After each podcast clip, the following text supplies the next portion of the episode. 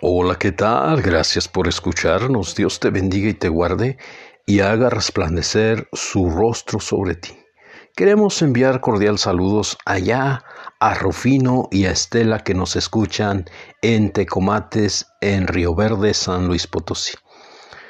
Hoy quiero compartir con ustedes el tema Solo di la palabra. Leemos en el Evangelio de Lucas capítulo 7 versos 6 al 10. Y Jesús fue con ellos pero cuando ya estaban lejos de la casa, el centurión envió a él unos amigos diciéndole, Señor, no te molestes, pues no soy digno de que entres bajo mi techo, por lo que ni aún tuve por digno de venir a ti. Pero di la palabra y mi siervo sanará.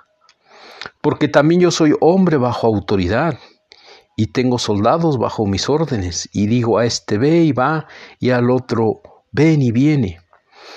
Y a mi siervo hace esto y lo hace. Al oír esto Jesús se maravilló de él, y volviéndose a la gente que le seguía, les dijo, ni aún en Israel he hallado tanta fe. Y al regresar a la casa, los que habían sido enviados hallaron sano al siervo que había estado enfermo. Así como en tiempo pasado había enfermos y Jesús los sanaba, Hoy en día su mano no se ha cortado para seguir sanando.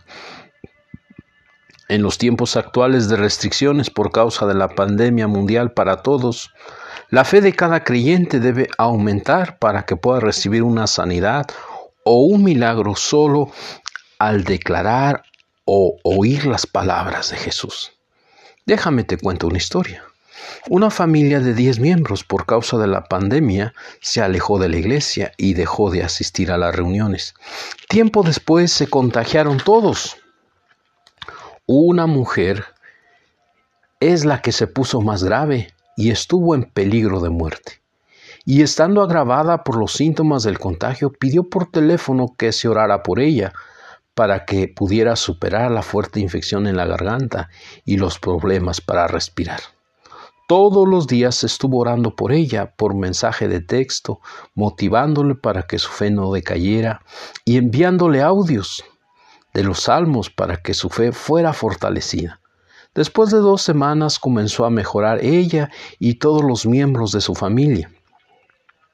Toda la familia entendió cuán importante y necesario es congregarse para que su fe sea fortalecida al escuchar la palabra de Dios. Decía el apóstol Pablo, y considerémonos unos a otros para estimularnos al amor y a las buenas obras, no dejando de congregarnos como algunos tienen por costumbre, sino exhortándonos, tanto más cuando vean que aquel día se acerca. No podemos como creyentes bajar la guardia y confiarnos. Oremos.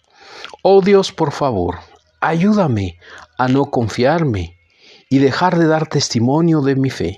Cada vez que me reúno en mi congregación, enséñame a confiar en ti y a creer en tus fieles promesas y recibir lo que espero. Solo di tu palabra y tu siervo sanará. Dios me los bendiga y me los guarde. Nos vemos hasta la próxima.